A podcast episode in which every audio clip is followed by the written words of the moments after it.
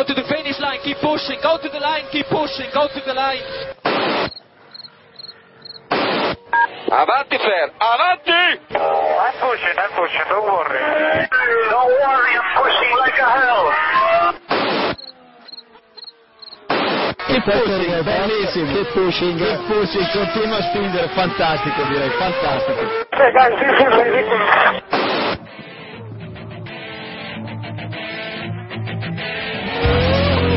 Comienza Keep Pushing, tu podcast de Fórmula 1.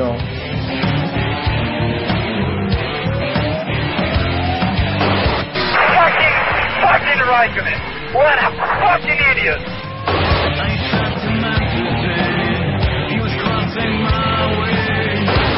Do you know how this is? This is fantastic.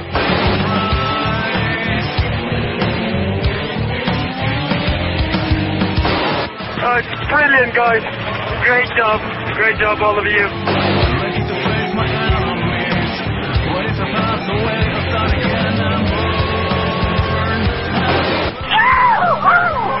We did it! We did it!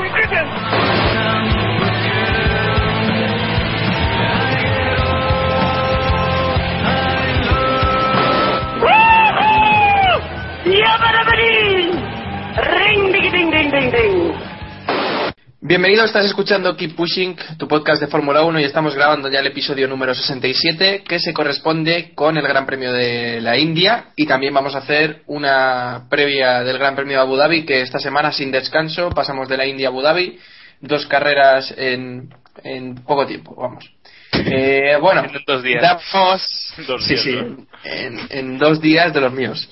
Bueno, dam- damos la bienvenida al equipo que está hoy con nosotros y empezamos por, por los que faltaron o el que faltó la semana pasada, que es David Sánchez de Castro. Buenas noches, David, ¿cómo estamos? ¿Qué tal? Buenas noches a todos. Pues nada, bien, ahí andamos. Aventurándome en una nueva situación.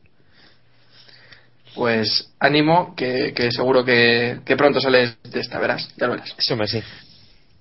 Bueno, eh, por lo demás, tenemos a Jacobo Vidal de Funaldía. Hola, hola a todos, buenas noches, días, tardes o lo que sea.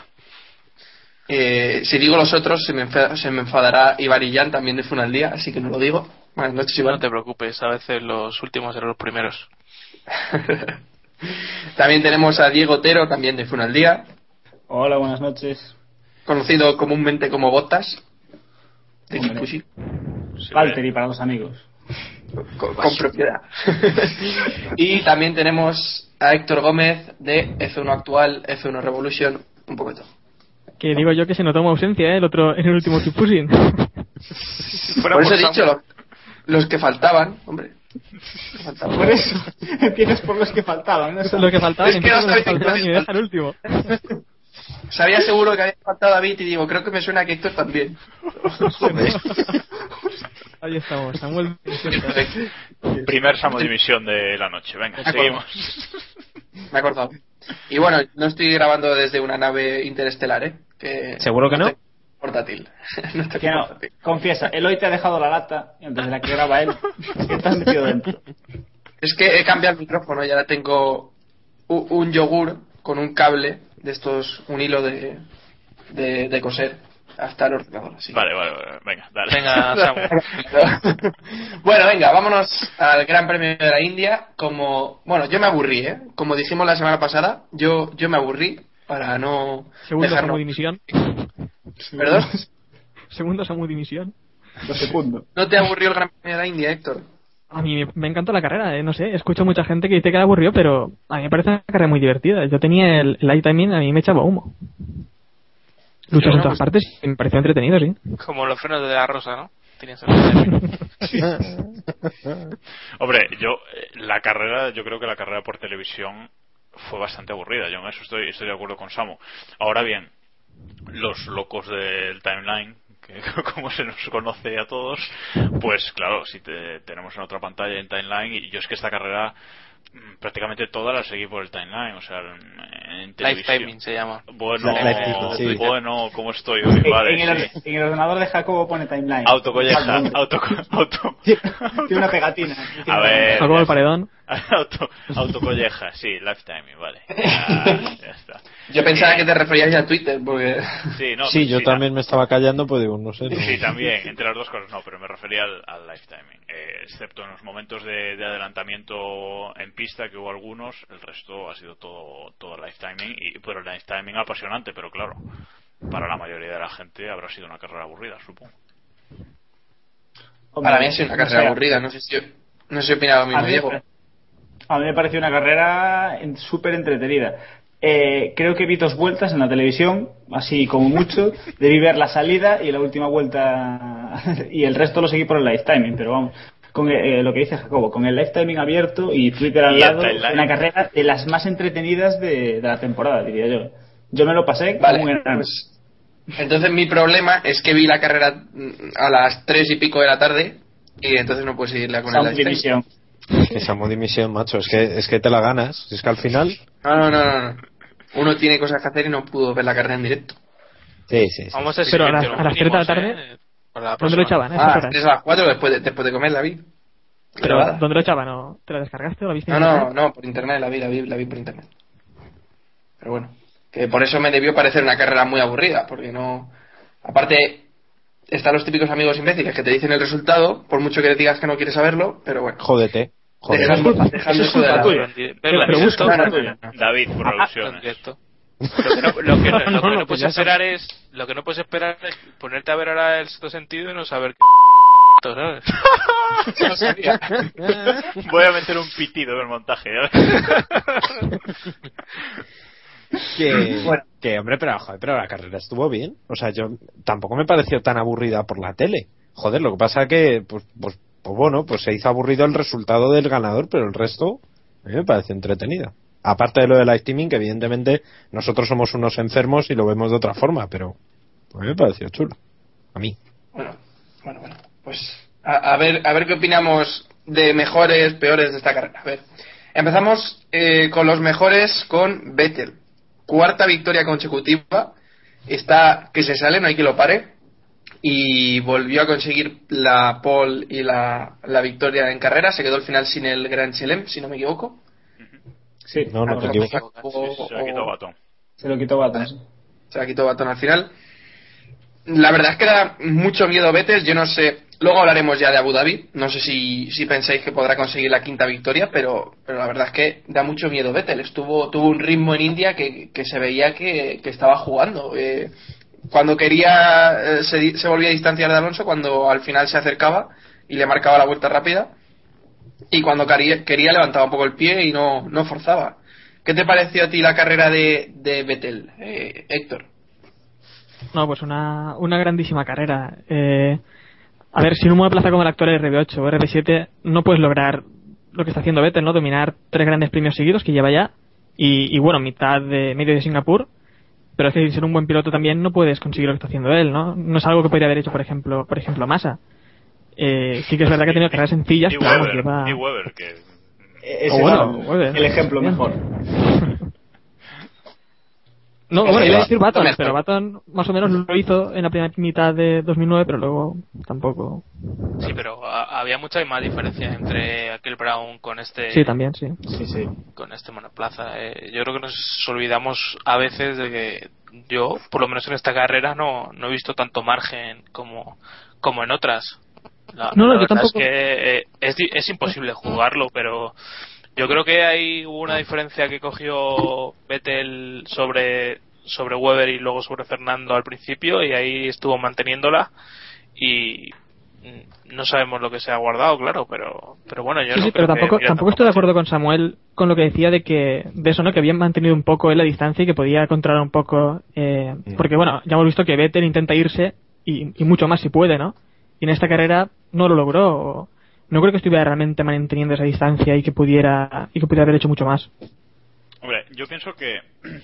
Yo estoy un poco de acuerdo con Samuel, segunda de hoy, me empiezo a preocupar, en que Vettel estaba. eh, en que Vettel sí que estaba guardando un poco. Eh, lo hemos visto muchas veces, incluso el año pasado.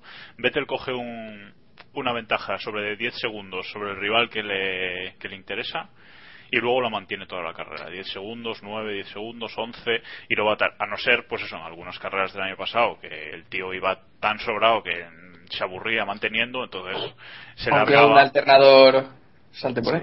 Sí, pero te quiero decir que no que este año las veces que estos tres últimos grandes premios ha hecho así, ¿no? Eh, él ha conseguido esa ventaja, pues lo vimos en Corea, lo vimos este fin de semana en India y, y ya está, y lo va manteniendo y, y yo realmente no creo que estuviese guardando demasiado en- aquí en India, pero algo sí que sí. Eh, luego al final pues se vio que, que, pues que ya no podía tampoco no no, no logró la vuelta rápida que, se veía que, que quería porque en la última vuelta forzó pero pero yo sí creo que al- algo poco pero algo sí estuvo guardando durante la carrera Yo, yo diría que estuvo, guardando sobre todo al principio. Quizás al principio de la carrera sí que tenía ahí ese poquito más, que de hecho, bueno, vimos cómo salió y se dejó a Weber allá atrás y, se, y él se piró a hacer su carrera, su típica carrera estilo Vettel.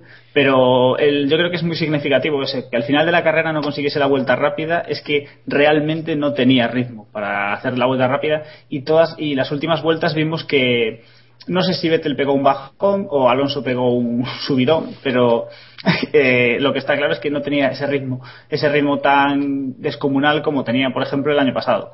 Sí que tuvo un buen ritmo, el circuito se, adaptaba también muy bien al, Red Bull y, hombre, saliendo desde la pole todo es mucho más fácil, pero no sé, yo creo que nos espera un final de mundial bastante interesante. Tampoco creo que necesitara ese grandísimo ritmo del que hablas. Eh, hizo lo justo y necesario, hizo lo necesario para ganar la carrera y ya está. Y no necesitaba más, así que yo creo que no lo utilizó, pero, pero pienso que, sí que lo tenía. Pienso que sí que podía tener ese ritmo que, que, no necesitó. No sé si piensa lo mismo Iván. No, yo ya te, te lo comenté antes. Creo que sí que sí que tenía algo más, pero tampoco creo que haya sido, o sea, no ha sido lo de Corea que, que iba prácticamente de paseo. Y creo que, como dice Héctor, eh, Abu, Abu Dhabi va a ser más, más complicado que, que la India. La India se ha ajustado bastante bien a- al Red Bull y Abu Dhabi que es un circuito más estilo Singapur en el que también ganó también ganó Vettel pero vimos como McLaren estaba arriba y, tenía más alternativas ahí arriba eh, yo creo que ahí puede puede venir la oportunidad para, para regularse un poco las cosas arriba ¿verdad David? Hombre, en principio, Abu Dhabi, mm, por, por lo que hemos visto en los últimos años, eh, va a estar un poquito igualado. Vamos, el año pasado no, pero en principio lo que lo que yo espero es un gran premio un pelín más igualado. Yo no estoy de acuerdo en que Vettel Eh, tuviera chicos, tanta. chavales, chavales, ¿Qué? a ver, que hay que coger las riendas de esto. No nos pongamos con la previa, con la previa de Abu Dhabi ya. Claro, claro, claro. Vale, vale, pues entonces, vale, pues espera, espera un momento. Entonces, eh, sobre la sobre la carrera de, de Vettel este fin de semana, o sea, en, el, en la India, yo creo que llegó un pelín justo al final, pero un pelín bastante justo. Eh, no sé si visteis la imagen o a mí por lo menos me dio la sensación de que de que llegó a boxes y le, le estaba empujando eh, Weber. Weber. O sea, que llegó con la Sí. sofá, pero vamos, con el agua al cuello. Y fue una de dos, o porque quería el, el Gran Chelem y se empeñó en que se lo quería llevar, y entonces por eso forzó en la última vuelta y se quedó sin la gasolina para llegar, o, o realmente es que no, no iba con tanto ritmo. Además, Alonso en la última parte de la carrera, mm, vamos, digamos que se quedó corto, o sea, se quedó sin tiempo para, para pillarle, pero, lleva un ritmo bastante mejor. Pero entonces yo creo que eso es aún más preocupante. Si en las últimas vueltas hizo el ritmo que hizo, eh, sin gasolina, o sea, eh, yendo, aguantando, ¿no? Para no acabar la. la- No, no, la- es que yo creo, no, no, es que claro, es que ahí está el fallo, es que yo creo que no estaba eh, ¿no? aguantando, claro, que llegaba, o Ya, sea, que hasta mitad de carrera parecía que iba bien y tal, pero tenía la gasolina justa para, para, para llegar. De hecho, en cuanto Alonso empezó a mejorar las vueltas y a, a quitarle tiempo, fue cuando tuvo que apretar un poquito más y gastar más de lo que, vamos, o poner un, sistema un poquito más, ¿sabes? Para resistir el liderato. Añadir No, también que, eso que es. este circuito es de los que más eh, consumo de los que más consumo hay, de los que más tienen que cargar y creo que Red Bull no tiene un depósito excesivamente grande. Que se lo digan a ¿Quién Massa. fue el otro, ¿Quién fue el otro piloto? ¿Fue Massa? Massa, Massa, Massa. y Hulkenberg. Hulkenberg también sí, sí. Me sonó, me sonó sí, sí, sí, sí, sí. Oye, Sí. ante- antes de dejar el tema a Vettel también, Eh, si queréis hablar de ese problemilla que tuvo al final, se le soltó un trozo del fondo plano, creo que nada preocupante, ¿no? Hay alguna teoría conspiratoria por ahí, pero vamos, yo no, no me creo nada, ¿no? No sé vosotros. Pues cuéntanos más para los que no sabemos de esas teorías conspiranoicas. No, Que- bueno, no que se mueve ahora. No, no creo que no creo que, que interese ni que venga aquí al cuento, ¿no? Pero bueno, que se comenta que, que Red Bull tiene algo raro y que por eso al final el coche va rozando el suelo cuando debería ir Vale. más alto por la gasolina. Pero vamos, que no. Yo personalmente le doy cero cero credibilidad a eso. No, no, ya te digo yo que la credibilidad es siempre, cero. vamos. Vamos, creo que no. era- El- el- Creo que en la Gaceta, ¿no? Donde señalaban eh, la pieza que se había roto, Sí. rozaba un poco y sobre todo al abrir DRS que el coche se cogía, que el coche se cogía más al suelo, pues sí que. Pero bueno, duró una vuelta, me parece. Tampoco... hasta, hasta que se rompió del todo, supongo. Ujú. Probablemente. No, pero es curioso que incluso con ese con esa pieza rota no perdió o no recuerdo que perdiera mucho tiempo en esa No. en ese paso por vuelta. Fue creo recordar que fue porque se subió a uno de los pianos que son hay que recordar que aquí en la India son bastante altos que ya Los los pianos ya hubo problemas el año pasado, ¿no? Sí, Sí, los pianos Masa. masa se llaman. Los, los masas, eh. Rompió dos es. suspensiones. Pues eso es, pues el, el, en uno de los que se subió, digamos que en el salto partió el enganche del fondo y, y lo fue arrastrando un trozo, pero vamos, sin más, no, le- no, no fue fundamental para el, para el resultado final de la carrera, anecdótico, vamos. Hablando de pianos, eh. ¿cómo visteis el tema de la calificación de, de Vettel en el que las famosas cuatro ruedas fuera que al final yo viendo el vídeo no termino de ver si hay Yo cuatro tampoco. ruedas porque Claro. realmente las ruedas traseras no se ven. Ahí está el tema. No lo sé. Eh, a ver, no sé a quién se lo leí el otro día y me parece un, bastante lógico, vamos, cuadra bastante, que en la reunión de pilotos todos quedaron en que podían pasar, por lo menos en esa curva, que era la curva 11, creo recordar, ¿no? Eh, que podían, digamos, estirar hasta el final. O sea, que podían pasar con las cuatro ruedas por fuera. Digamos, un acuerdo tácito entre todos los pilotos para saltarse la norma. Por tanto, no hay, no hay sanción. A ver, Más que- que nada porque, porque me sorprendió que ni siquiera lo investigaran. O sea, con, con lo que son en la, en la FIA, que, que tal, no investigaron nada. Ni Claro, siquiera es, lo, hubo que- es lo que yo, es lo que yo iba a decir, que si, no, Claro. si, si hay la mínima duda de ese tema y si ese tema no se ha hablado en el briefing de pilotos con Charlie Whiting ni nada, lo mínimo habría sido una investigación después Claro, de, de que- que los equipos presentaran las pruebas. Pero sí, Además, ten- tened en cuenta una cosa, incluso, incluso Ferrari, ¿no? con Domenicali y tal, tendrían la- las suficientes luces para que si eso realmente era algo sospechoso, protestar. Porque, es decir, si, si hubiesen sancionado a Vettel, aunque fuese con una reprimenda, recordemos que Vettel ya acumulados, para Ferrari hubiese sido uf, Sí. una, o sea, un regalo del Vale, cielo. Es decir, claro, Claro, entonces, si ahí hubiese algo raro, Ferrari hubiese protestado. E incluso No, el propio el propio Alonso hubiese soltado algo, ahora que está con la lengua con la lengua suponemos, suponemos que en Ferrari lo hubieran, se han dado cuenta, claro. O sea, quiero decir, es en el caso supuesto de que Ferrari se haya dado cuenta de que Vettel había hecho la vuelta de una manera entre comillas ilegal. Que puede ser que ni se hubieran enterado. Que esta es otra. Bueno, Decía que, que de todos modos tampoco fue decisivo eso para, para la pole ni, ni demás. O sea, Bueno, con la lucha con Weber sí, ¿eh? sí. Eh, Le separaron unas milésimas que sí que podían ser. No lo sé. Bueno, Sí, pero Bueno, bueno, quedaron- eh, sea, sea como fuere, aunque la pole lo hubiera hecho Weber, hubiesen hecho lo de. Bueno, hecho o no hecho nada, pero vamos, que la situación de Corea se hubiese repetido, yo creo. O sea, Sí, tal y como sale Weber, yo creo que por pocas eso, o opciones sea, tiene. que, vamos. no va a tocar los Webers. Bueno, eh, vámonos Joder. al segundo, segundo clasificado de esta carrera y segundo clasificado también del Mundial con 13 puntos de desventaja sobre Sebastián Vettel, que era el primero de los mejores. Pues el segundo de los mejores es Fernando Alonso, que hizo una carrera muy buena viendo que el ritmo del Ferrari quizás no era tan bueno aquí en India, no era un circuito tan, tan propicio para el F2012 pues consiguió superar a Weber, que yo creo que era el rival a batir porque Vettel estaba muy lejos. Yo creo que, que Vettel era inalcanzable y por lo menos el segundo puesto hace que la brecha se amplíe, pero no se amplíe mucho. Y pues un abandono de Vettel en, las tres carreras que restan supone apretar todo muchísimo y probablemente supone que Fernando vuelva, vuelva a la cabeza. No sé qué os pareció la carrera del asturiano, Iván.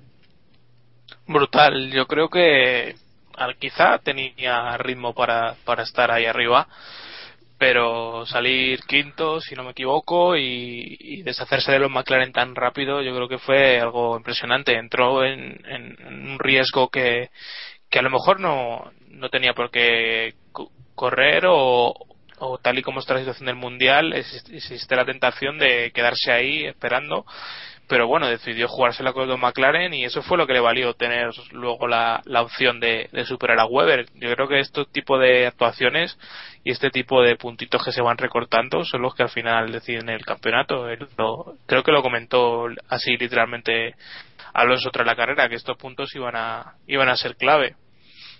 No, está claro que a partir de ahora todos los puntos que, que se sumen, los más que se sumen, son, son muy decisivos. Y, y- como decía también Alonso al acabar la carrera, eh, sumar 10 de la quinta posición que tenían en parrilla no es lo mismo que sumar 18, como, como han sumado, ¿no? Eh, el- el, eh, como siempre, el, el vaso medio lleno, ¿no? Dice que han ganado 8 puntos, no que han perdido 7 con, con Vettel, y bueno, eh, en cierto modo se puede ver así, ¿no? Ahora la desventaja pues es de 13 puntos cuando podía ser de 21 y están las cosas ya mucho mucho más complicadas ¿no? entonces carrerón de Alonso que, que lo dio todo en su persecución con, con Weber Eh, aunque también hay que decir yo creo que tuvo suerte tuvo suerte en la avería del Kers de Weber que supongo que nadie pensará que, que ha sido sabotaje, Sabotaje, por parte No, no ha sido sabotaje. por parte de su, de su propio equipo Sí, sabotaje, está muy claro. Por Querían favor. dejar pasar a Alonso, está clarísimo. pero bueno yo Hombre. quizás quizás sin el sin el fallo de Me Kers lo voy a guardar, ¿eh? Yo lo publico esto, verás. Mañana sale. Ahora sí, Jacobo, puedes seguir. No, decía que, que quizás sin el fallo de Kers también lo habría adelantado, pero claro, le habría costado, le habría costado muchísimo más, ¿no? Eh, lo adelantó a falta de varias vueltas para el final y luego pues pudo tener un, un final de carrera más tranquilo y, No, y, bueno, sobre, y pu- sobre todo porque la, la zona donde lo adelantó con el DRS y demás, Sí. eh, no tener Kers ahí te, te mata. te mata, sí, sí, sí, sí, sí. No, y bueno, eso, decía que luego ya se pudo pasar el resto de vueltas puteando a Vettel con la vuelta rápida y nada más. Que también fue muy curioso porque ah, yo no recuerdo ninguna vez que Alonso haya apretado al final de la carrera, ¿no? Para conseguir la, la vuelta eso, rápida. Ahí- Eso lo hizo por joder. Y, Sí, y- sí. y- o sea, lo hizo por joder porque sabía que Vettel, porque aparte después habrá visto todas las historias del Gran Premio anterior y sabía que Vettel quería el Gran Chelem, porque aparte supongo a estas alturas sabrá cómo es Vettel y eso lo ha hecho por joder. O sea, eso, Es eso que, es que además sí. no era solo Gran Chelem, es que era una carrera totalmente perfecta, dominar incluso los libres, que solo lo hizo Schumacher No, en pero 2004, vamos, eso es... en los en las clasificaciones, o sea, no sería perfecto del todo porque no lideró los tiempos de las tres tandas de la clasificación. Bueno, Lideró la última. Bueno, Ah, no, no. Eh, las cosas, Yo sé, David el Vale, vale. Ah, claro. yo creo que, Perfecta, yo creo que vueltas rápidas aparte, si decíamos que Vettel ha hecho un gran premio pues casi perfecto, yo creo que Fernando también lo ha hecho todo lo que podía hacer y al final lo que ha marcado la diferencia ha sido que en Red Bull saben trabajar y en Ferrari están de vacaciones desde hace muchos grandes premios. Pero, pero bueno, esperemos. Alonso sigue ahí, está hecho segundo, que era lo, más a lo que podía aspirar. Y hombre, quedan tres carreras y alguna la va a ganar Fernando. Así que esto debería, debería ponerse muy interesante. Oye, pero mira, en Ferrari, en Ferrari están de vacaciones, pero son listos de cojones. Dice, mira, no somos capaces de igualar el nivel de desarrollo de Red Bull.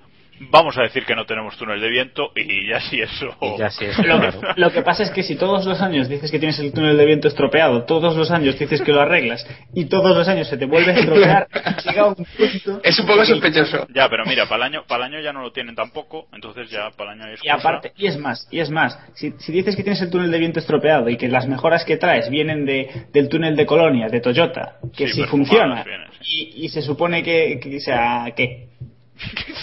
No, y luego, y, luego llegas, el, estropeado. llegas el viernes y le pones un reglaje erróneo a masa y pierdes la mañana. Eh, Por ejemplo. Eso.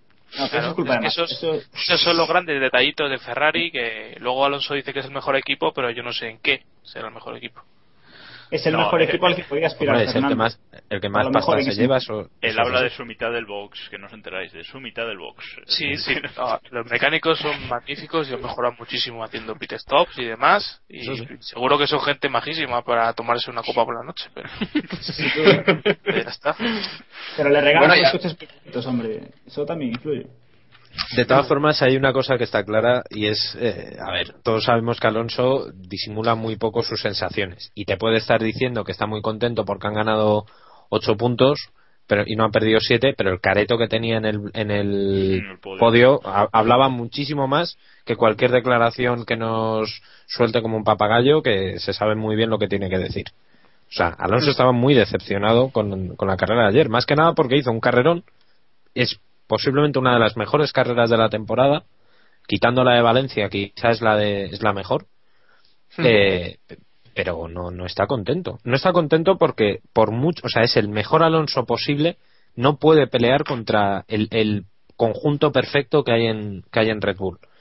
O sea, tiene que utilizar tácticas como la de la guerra psicológica esta de, de, de- de decir que es que el, el enemigo es Niwi, que, que tal, y, y- y tiene que hacer cosas así para intentar minimizar el problema que tienen en, en Ferrari los sábados. Que es, Pero es un poco brutal. cansino esto también, ¿eh? Esto a mí me tira un poco cansado, porque la historia de Niwi, oye, que Vettel tampoco es manco, ¿eh? Es que ya es muy cansino. No, claro, Esta- este claro, claro. argumento de Niwi a mí ya me cansa, vamos. Pero es que, a ver, a ver, hay una cosa que es objetiva y, y esto es indiscutible. Eh, sin Niwi, Red Bull no estaba ahí arriba. En eso estamos de Vale, acuerdo. vale, ¿sí o no? sí, eso estamos de acuerdo. Pero Vale, sin Vettel. Red Bull tampoco Pero sin ahí Vettel, ahí estamos. Es que a lo mejor sin Vettel tampoco. O sea, es que yo siempre. Pues mira el nivel que da. Weber. pero pero y mucho y, y, y sin Weber que joder no sé si os acordáis a principio de año que estaban perdidos y no sabían por dónde ir y Weber fue quien decidió el camino. Sí, sí. a dónde ir. Y también ha tenido las narices el, el señor Matechit este de, de poner ahí a Niwi y pagarle el pastizal y decirle oye aquí tienes una una, una fábrica contrata a quien quieras y organiza esto como quieras que claro que, que Y como, no, y como no pongas el equipo a funcionar, te lanzo desde el espacio, ¿sabes? Si una Claro. cosa- se, tiró, Sí, pero- se tiró cinco años sin comerse un colín en Fórmula 1 confiando en Niwi. O sea que. No, no, no, que Que- está claro, que es que el equipo Red Bull, ahora mismo, a día de hoy, es posiblemente el equipo, mm, entre comillas, más perfecto. Tienen sus fallos, como todos, porque eh, mm, Vettel tiene mucho que pulir des- para lo que yo creo. Tiene un poquito de pulir esas formas que tiene a la hora de. cuando no le va, va todo perfecto. O sea, Vettel Mm. es el piloto perfecto cuando le va todo perfecto. Cuando tiene un pequeño. Sí, sí, posiblemente. Sí, es que es muy. O sea, sí es de ese estilo. A lo mejor es un tío, joder, hay formas y formas, y vosotros lo sabéis. Acordaros del cabreo que se agarró en. en cuando lo del alternador, me parece que fue en, la primera, en el primer abandono, el cabreo que tenía. O sea, esa competitividad yo creo que hay muchas veces que le perjudica a él mismo, porque no sabe sostener, si- no sabe sostener esa línea. O sea que. Bueno, pero eso yo creo que lo da los años también, ¿eh? Claro, claro, claro, sí, sí, que Es que yo creo que-. Yo creo que nos olvidamos muchas veces y la gente se olvida de que, de que Vettel es un chaval. Es decir, comparado con, el, con, pues con Fernando, Vettel que tiene ahora 24, 25, 25 años. años. 25 años. Es que eh, parece que nos olvidamos que, joder, no es un tío de 30, eh, de 30 años y, hombre, aún tiene mucho que, aún tiene que amoblar la cabeza y aún tiene mucho que, que aprender. Es decir, todo llegará. De todas formas, hombre, poco a- yo creo que poco a poco sí se puede ver una progresión en él, ¿no? De, de, de lo que era en 2009 y 2010, de aquel momento cuando se chocó con Weber y, y le llamó y le llamó loco allí en medio del circuito, pues oye, poco a poco parece que, que se, que, que se va que se- Sí, poco a poco, oye. Algo, Joder. algo ha madurado. Y, y bueno, sobre lo que hablábamos de que Alonso, bueno, dice que luchan contra Niwi y tal, eh, os comentaba ahora también por línea interna algo que llevo pensando todo el fin de semana, y es que estoy un poquito hasta los huevos, Jacobo pone el pitidito ahora, eh, del entorno de Alonso. Nos quejamos del entorno de Alguersuari, pero es que el entorno de Alonso es igual de cancerígeno que el de Alguersuari, y lo digo así sin ningún tapujo. No sé si estoy de acuerdo, me consta que David sí, ¿no? Joder, ¿qué has, qué has cenado, tío? No, lo que pasa es que- venga, va, hecho- Espectacular, quiero este Samu siempre. Yo creo que yo debajo, soy le tiro el capote a David y yo creo que todos los entornos son cancerígenos. O sea, Sí. todos los entornos no ven. Sí, bueno, el de Maldonado también Vale. hemos hablado de él. No, pero yo creo no, que... no solo esos, y el de Vettel, y el de Weber, y el de Hamilton, y el de Baton, y todos. Pero yo creo que es lo que vemos ahora es que es como se dejan notar. O sea, Claro. ahora vemos que nos llega el- las reacciones y las declaraciones. Y, y Ahora tenemos que- más información de la que teníamos hace Claro. años, también eso Claro. es cierto. tenemos un exceso de información que, que a lo mejor tendremos que poner saber poner esa Bueno, lo que esa O información sea, hay que saber gestionar a, a quién seguir en Twitter. Eso está clarísimo. Porque no y no en Twitter sino saber dar la importancia que, que tienen las declaraciones de cada persona y, y, de, y de dónde vienen o sea, y, y yo creo que eso es importante De saber todas formas, de todas formas las comparaciones son odiosas porque bueno, eh, comparar el entorno de Alonso con el de Alguersuari, pues un entorno quizás tengan que apoyarse porque tienen un gran piloto entre manos y el otro pues tienen un gran DJ que no sé si lo es porque no entiendo de ah que pincha discos Alonso Eh, sí. Justo. Y podemos, y podemos pasar a, al siguiente mejor. Que si no, esto se nos va de las manos. Bueno, Dale, no sé si queréis comentar algo más al respecto. No, Bueno, pues, que, no- sí. que nos quedamos sin tiempo, Samu, tío. en serio. Eso, no. Vale, Nadie vale, quiere ya. comentar nada más. Venga. Pues vamos Hulkenberg, con- venga. No sé si tiene un entorno cancerígeno o qué, pero que está demostrando carrera a carrera que es un gran piloto. Eh, Hulkenberg, que acabó octavo por detrás de Raikkonen, por detrás de Massa, eh, siendo el mejor Force India, obviamente, por delante de Di Resta, que acabó decimosegundo. Una buena carrera para Hulkenberg, que poco a poco eh, va demostrando que, que, que se entona y que va cogiendo ese feeling de los Pirelli y le está mojando la oreja a Di Resta eh, y, y está buscando eso asiento para la próxima temporada porque que yo sepa todavía no hay nada confirmado no llevo unas semanas un poco desconectado así que No, capaz de, momento, de momento no, pero pero sí que tienes razón. Pero- ¿no? Que está buscando, que está buscando, así- no sé si lo tiene, si lo tiene hecho ya, pero bueno, desde luego. yo creo que está hecho ya eh. Sí. Hoy lo que dicen. Villa Todo el Ismael mundo le preguntaron y dijo que, que si se iba le deseaba buena suerte, así que para que un jefe de equipo acepte eso de, de un piloto es que algo debe saber. Pero bueno, también ha dicho que él le ofreció la renovación. Como diciendo, de momento no sé nada de que la haya aceptado, ni. Vamos, que. Yo creo que más bien fue. Yo quería quedármelo, pero, pero él ha decidido irse a otro sitio o se ha cansado de esperar por mí. Me, yo, o sea, yo lo interpreté más en ese sentido. Es decir, yo creo que Vijay Maya básicamente lo que quiso es dejar claro que él sí se hubiese quedado con Hulkenberg, pero que por lo que sea no ha podido retenerlo en el equipo. Pero las declaraciones sonaban a despedida totalmente, vamos. Hombre, es que Hulk lleva, lleva unas últimas carreras eh, impresionantes, ¿no? Durante, durante gran parte del campeonato ha ido por detrás de Di Resta, pero ahora ya está por delante, 49 puntos frente a, a 44 de su compañero de equipo.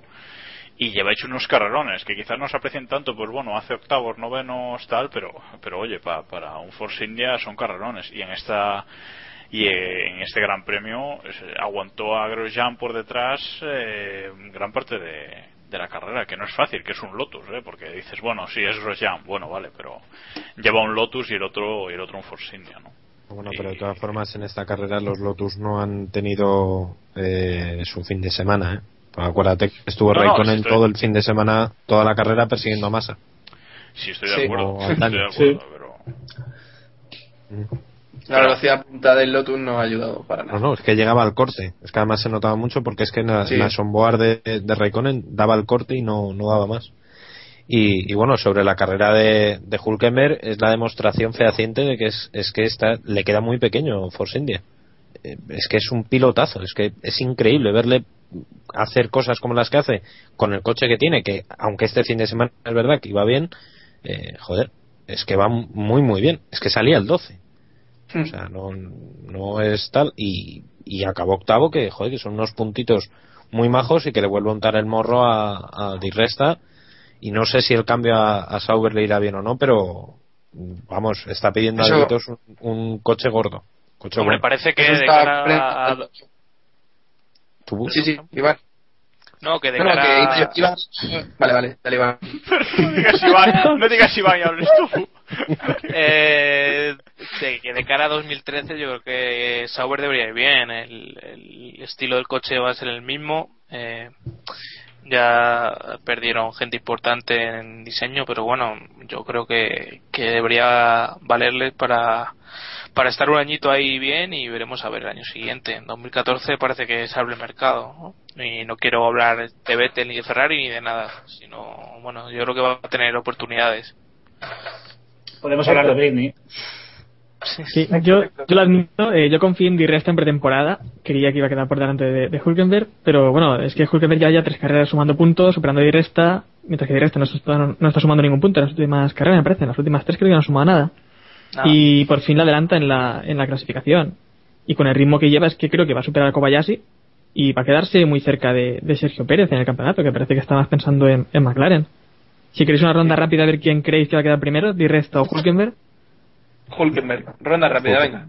Hulkenberg, Hulkenberg. Hulkenberg. Hulkenberg. ¿Vale? Bueno, alguien... Iván. Acabamos. No tengo claro lo de Iván. No, no lo tienes claro. Pues nada. bueno, venga. Eh, cerramos a Hulkenberg, a ver si encuentra asiento pronto, que, que queremos seguir viéndole la próxima temporada. Y nos vamos a Charles Pick, eh, decimonovena posición, acabó en la misma vuelta que Kovalainen y Petrov. Eh, en cambio, Glock sí que acabó una vuelta por detrás. Eh, buena carrera de Pick, a pesar de que no nos fijamos mucho en las carreras de estos monoplazas que suelen ir en la parte trasera de, la parrilla y que normalmente eh, está más pendientes de las banderas azules que, de otras cosas. Pero, pero bueno, buena carrera del, del Cáter, del Cáter, me iba a decir, del Marusia, de, de Pick, ¿no? Sí, el- sobre todo lo hizo bien en la salida, ¿no? Que hubo una, un poquito de lío por ahí detrás, eh, de la Sí. Rosa, de la Rosa y, y Pix eh, fueron los que mejor sal- saldaron el, el incidente de la salida. Y Mm. luego Carrerón, es que ya simplemente, por muy, por muy malo, muy lentos que sean esos coches, ya simplemente con decir que dobló, que dobló a su compañero de equipo, es que eso es, es brutal. ¿Qué diríamos si Alonso dobla más en carrera, no? O sea que, eh, pues, pues exactamente. Y, lo- y Pic, creo que lo comentaba Iván hoy en, Twitter, eh, al acabar el al acabar el Gran Premio, creo que Marussia colgó una foto de decía aquí aquí viene, ¿no? Y era una foto de Pic con una sonrisa de oreja a oreja, que eso, vamos, brutal. Que, que no sé si tiene asiento para el año que viene, pero que se lo está ganando a pulso desde mitad de temporada para aquí, es, es clarísimo. En un circuito ¿dónde- y, no- y en un circuito en el que no había corrido nunca o sea es un debutante en Fórmula 1 y yo supongo que el simulador de, Marussia eh, bueno yo creo que está El R Creo que tiene una Play. O sea, Creo que tienen, tienen una Play 2, creo, en la serie. el R Factor y un mando de la Play, sí, eso. Con el Fórmula 1 2003, sí, deben tener. Pero es que además su no viene- compañero- no viene India en, en el, en el juego que tiene Pues imagínate. Que además su compañero Glock eh, no es ni Kartikeya ni es Petrov. Eh, Glock, yo lo considero un piloto algo mejor, ¿no? Bueno, a, a si ahora Glock, vamos, a ver si ahora Glock es Hamilton. Hombre, eh, digo algo bueno, mejor. en su no es- momento, no es- en su momento muchos Sí, sí. lo veíamos como una, una de las Lo que es un estrellas. tío que ha subido tres veces al podio de Exacto. No cuentes una. Bueno, ah, sí, pero... pues, pues la ver, cuento y hubiera sido segundo ¿no? Pero, a ver, sí, vale, estuvo, o sea, sí tuvo su momento de gloria, pero vamos, a mí me parece un piloto de media tabla para abajo. No, pero- ahora sí, está pero vamos. pero ahora sí, pero en su momento. Sí, ha quedado en un segundo plano. Bueno, cons- considero mejor a- considero peor a, a Petrov, por ejemplo. Sí, claro, es que Petrov es peor. Hombre, joder. y, a, y, a ma- y a algunos Que estás hablando ya de segunda división de esto del automovilismo. Bueno, eh, vamos a, a los peores. Eh, entre ellos eh, hay que destacar a Sauber, que sus dos pilotos yo creo que no están muy centrados en lo que tienen que estar ahora mismo. Entre que Kobayashi eh, está con un pie fuera de la Fórmula 1 y que Pérez está ya pensando en lo bien que le va a quedar el mono de Walking. eh, es- hicieron una carrera pésima, fuera de los puntos. Pérez tuvo un toque y, y tuvo que abandonar. Y Kobayashi, a los pobres a los pobres pilotos que no tienen culpa hombre, también parte de culpa tienen, ¿eh? que Kobayashi juega a los polos como. ¿no? eh, Héctor, Hombre, ¿qué te aquí la fue- carrera de Kobayashi? Primero, aquí fue Pérez el que jugó a los bolos con Ricciardo, ¿eh? También lo sí, sí, recordar. Un poquito Kobayashi también. Bueno, bueno, fue Pérez eh, salía al octavo y, y, bueno, al final, bueno, también pinchó en la, en la salida y luego no. Sí. Que, vamos, de que de Kobayashi no voy a hablar. No, hizo, No, de Kobayashi, mojate. No, bueno, pero es que la eh, Sauber ahora mismo está, se está hundiendo. eh, llevan tres carreras sin puntuar. eh, Pérez pensando más en McLaren que en esto. Kobayashi, como ha dicho Samuel, también más fuera que dentro. Así que yo no sé cómo piensa terminar la temporada. Pero bueno, y Sauber ya parece que, que tampoco quiere mucho a Pérez ahí en el equipo. Eh, la- el viernes ya la apartaron para que subiera Gutiérrez y no sé. Sí, no sé si las otras carreras van a hacer lo mismo. sospechosa que se pilló, que que se pilló un mosqueo fino, fino. Sí, sí, sí. O sea, que- Sí, sí. Porque él, él luego como, como que desacreditó el equipo, ¿no? Como él, luego fue diciendo que, que, que de gripe nada, o sea, que había tenido un pequeño achaque, pero que para los libres del viernes que estaba que estaba nuevo, o sea que Yo no creo sé, que- yo pienso yo- yo pienso que está Montechémolo en Maranelo vamos riendo a carcajadas, ¿sabes? O- Yo creo que Pérez está empezando a Sí. practicar para quedarse con el, con el Twitter de Hamilton cuando llegue a McLaren. Sí, eso- y eso puede ser. mantener el nivel, ¿no? Que, que tal, no, pero bueno, pues, bromas aparte, el Gran Premio de Sauber para olvidar. Ni sus Sí. pilotos estuvieron acertados, ni tampoco tuvieron suerte en ningún momento. Y no sé, me, me parece ahora, me parece que en el equipo este Telmex McLaren Mercedes ya deben estarse empezando a preguntar por qué ficharon a, a Sergio Pérez y no a un oye, chavalín. oye, ¿es un McLaren- chavalín. ¿Es McLaren Mercedes o McLaren Telmex McLaren Honda o como Coca-Cola, Coca-Cola, Coca-Cola Honda. Coca-Cola Coca-Cola. Telmex McLaren Ese, ese. Monster. Sí, sí. Algo de eso. algo de eso. Bueno, eh, decís que en McLaren se están preguntando eh, por qué habrán fichado a Pérez y yo creo que Hamilton se está preguntando por qué ha fichado a Mercedes. Menudo fin de semana también el de Mercedes. Eh, tuvimos a Rosberg un décimo y, y Schumacher con un toque en la salida ya vio su carrera truncada desde el principio, aunque consiguió acabar a cinco vueltas de la cabeza. Pues, pues eso. Madre mía, cómo está. yo, yo espero que, que esto sea porque, no sé, Brown ha visto ya algo para la temporada que viene, quieren hacer algo revolucionario y esté más pensando en la temporada que viene que en esta, porque vamos, eh, otra, creo que también son tres carreras sin puntuar, los dos Mercedes, y bueno, es que Schumacher tampoco merecía de- terminar así la, temporada. de. Pues, Es que llevamos todos los años, es que es la leche, es que todos los años acaban igual. O Sí, sea, sí, sí, ¿cuántas veces? Es verdad.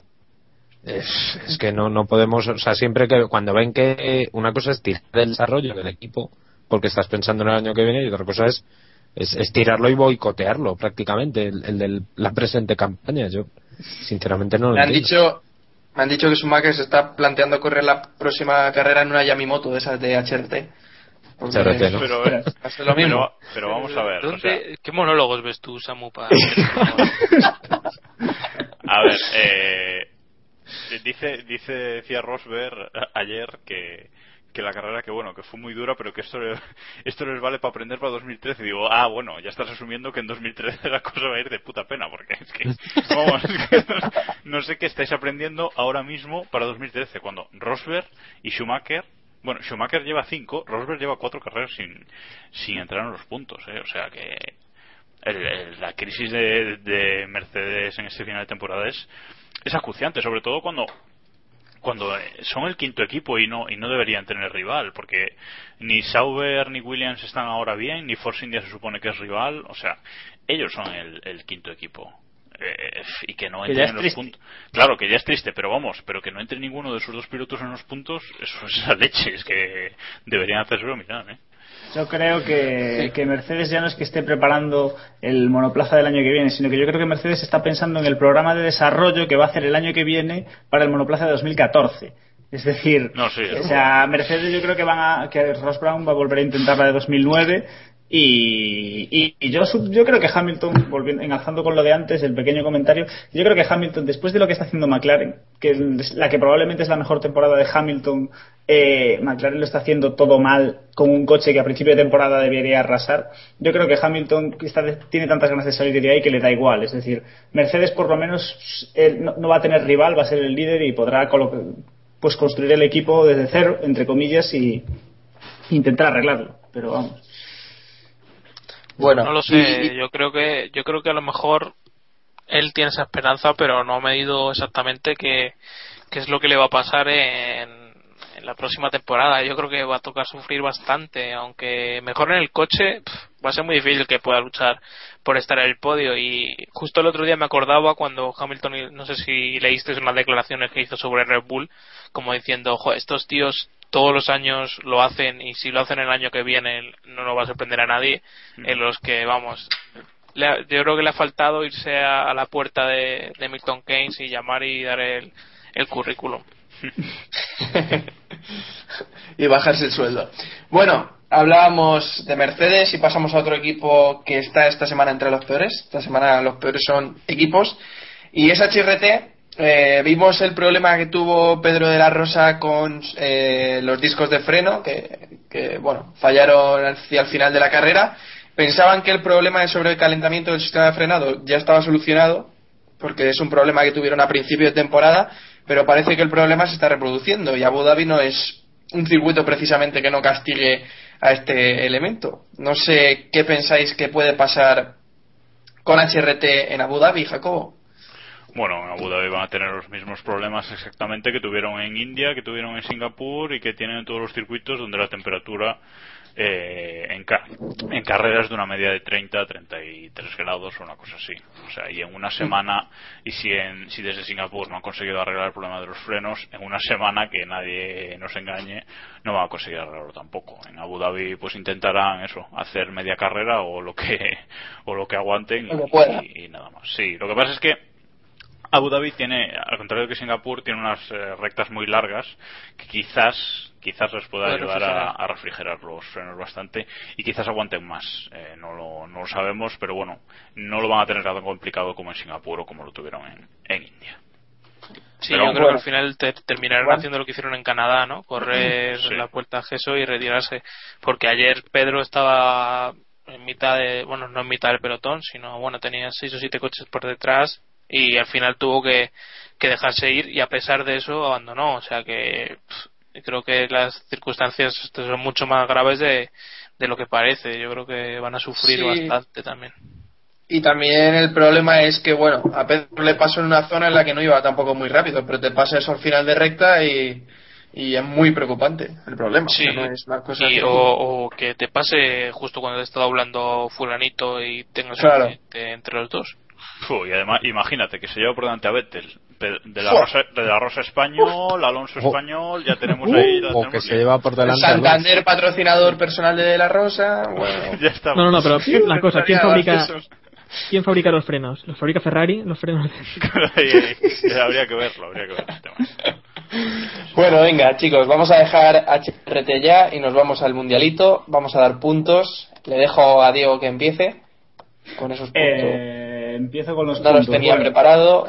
eh, no los tenía preparado, pero me los invento rápido. Vamos a darle tres puntos a Vettel porque solo le faltó la vuelta rápida para el Gran Chelem. Dos puntos a Alonso porque solo le faltó el Red Bull para el Gran Chelem.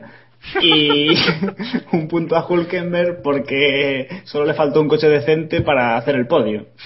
Y no sé, y menos uno vamos a quitárselo a, a Rosberg, por ejemplo, porque no se me Porque ante la duda, Joder. Tú has venido aquí a, a que Rubén quede último, ¿no? Sí, el objetivo es que Rosberg quede por detrás de D'Ambrosio en el Mundial. ¿De es el objetivo claro, sí. Bien, bien. Tiene un punto, pues tiene que quedar por detrás, Rosberg. Pues, ya está.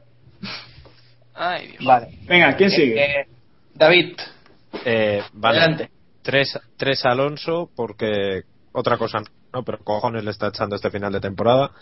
Eh, dos a Vettel, porque no puedo darle los tres.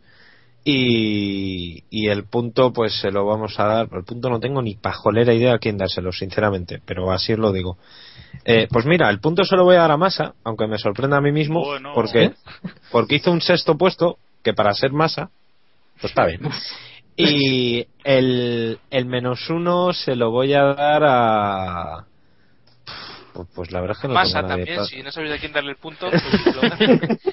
No, el menos uno, el menos uno se lo voy a dar a Kobayashi por, por lo que hemos comentado antes, porque es que están haciendo un final de temporada lamentable y, y Kobayashi está recordando al peor Kobayashi en esta última carrera fue lamentable. O sea que, pues. Vale, Iván, adelante. Yo voy a ser el alternativo por dar un poco por saco y como vais a votar todos a Vettel y, a- y Alonso, le voy a dar los tres puntos a Hamilton, eh, dos puntos a Pick y uno a Fulmer. Y el negativo va a ser para Massa porque lo de David es una aberración. Ahí estamos. Correcto. Bueno, pues ahora le doy yo un punto a Rosberg para contrarrestar lo de Diego. Venga, Héctor. Bueno, yo voy a darle tres puntos a Alonso, dos puntos a Vettel y un punto eh, para Weber, que creo que se defendió en realidad muy bien de, de Alonso hasta que se quedó sin, de- sin, sin Kers. Y el menos uno, pues, para Pérez, que tuvo un gran premio para olvidar y luego eh, su toque con Ricciardo. Vale, Jacobo. Pues venga, yo le voy a dar 3 a Vettel, 2 a Alonso, 1 a. fu, uno a Sena por puntuar y hacer mejor carrera que, que Maldonado y menos uno a Maldonado, que nos estamos olvidando de él y está haciendo un final de temporada bravísimo. Pero ganó en Barcelona. Sí, sí, pero vamos. Y, y des- y des- y desde ahí. Ganó en Barcelona algo que no han hecho ni Vettel ni Alonso este año. Sí, ahí, ahí. Que, que si el mundial que si el mundial empezase y terminase con el Gran Premio de Barcelona Quien Maldonado sería gana, quien gana en Barcelona gana el mundial, ¿no? Eso Sí, sí, sí. Quien, quien va bien, quien va bien- quien va bien en Barcelona va bien en ¿Quién el resto de circuitos. Sí, sí. Sí, sí, esa. Esa es la buena. Bueno, Samu, queda Bueno. da tus puntos. Pues yo le doy los tres puntos a Vettel, dos puntos a Hulkenberg y un punto a Alonso. Y siguiendo lo que decía Héctor, le resto un punto a Pérez. Y bueno, como esta semana no vamos a tener descanso, nos vamos ya directamente a hacer la previa del Gran Premio de Abu Dhabi. Recordáis el, gra- el circuito de Abu Dhabi, el Jazz Marina, así a de pronto. Negro. Sí, eh, Bueno, tiene gran también. aburrido. Está del Parque Ferrari. ¿No? ¿Os acordáis? Sí, sí, sí. sí. Me suena. No suena. Algunos lo recordarán de aquel mítico final del campeonato de 2010. Qué Un bonito. qué asqueroso bonito. tilcódromo, Sí, como Sí. tantos otros. no es feo, no es feo. Podría ser. Bueno, para, para ir abriendo boca, para ir abriendo boca de este Gran Premio de Abu Dhabi, empiezo sacándos un tema y luego ya hablamos de lo que va a ser este Gran Premio. Eh, ¿Pensáis que continuará en Abu Dhabi el dominio de Vettel este fin de semana? Pero, pero, ¿y, y los recuerdos de Abu Dhabi? ¿Qué pasa Luego, con los recuerdos? Nadie recuerdos. recuerda nada de... Eh, Venga, luego venga, ronda- olvidado Ronda rápida. Ronda rápida, de recuerdos. Venga, va, va. Venga, ronda rápida de recuerdos. Venga, Héctor. Eh, no, yo recuerdo es que el año pasado, no sé si os acordáis lo que ocurrió con Weber en la última vuelta, que entró a cambiar neumáticos porque no había puesto duras. Fue una estrategia muy, muy extraña de Red Bull, que se tiró, hizo dos paradas antes con blandas, y claro, luego tenía que poner duras, y lo hicieron en la última vuelta. No sé, muy extraño todo. Venga, seguimos. Ronda rápida. ¿Qué es esto? Eh, David. Eh, eh, yo, eh, eh, pues, pues hombre, yo me acuerdo del careto de Domenicali en 2010. Es que qué os diga, pero es que es lo que más recuerdo de este circuito es aquello y, y eso, y Domenicali dimisión. Desde entonces y hasta el fin de los tiempos. Y desde antes. Hasta el Eh, fin de su dimisión, ¿no? No, no, y más allá, cuando dimita volve- seguiremos pidiendo su dimisión, da igual. ¿Masa? ¿Masa? Iván. El pinchazo de Vettel el año pasado. Por cambiar un poquito de. de esto, de. de lectura de temporada. Diego. Eh, yo es que tengo que decir que el final de temporada de 2010, que los saltos que pegué en aquella carrera, so- la única vez que salté en mi vida más que aquel día fue en el en Brasil 2007. Es decir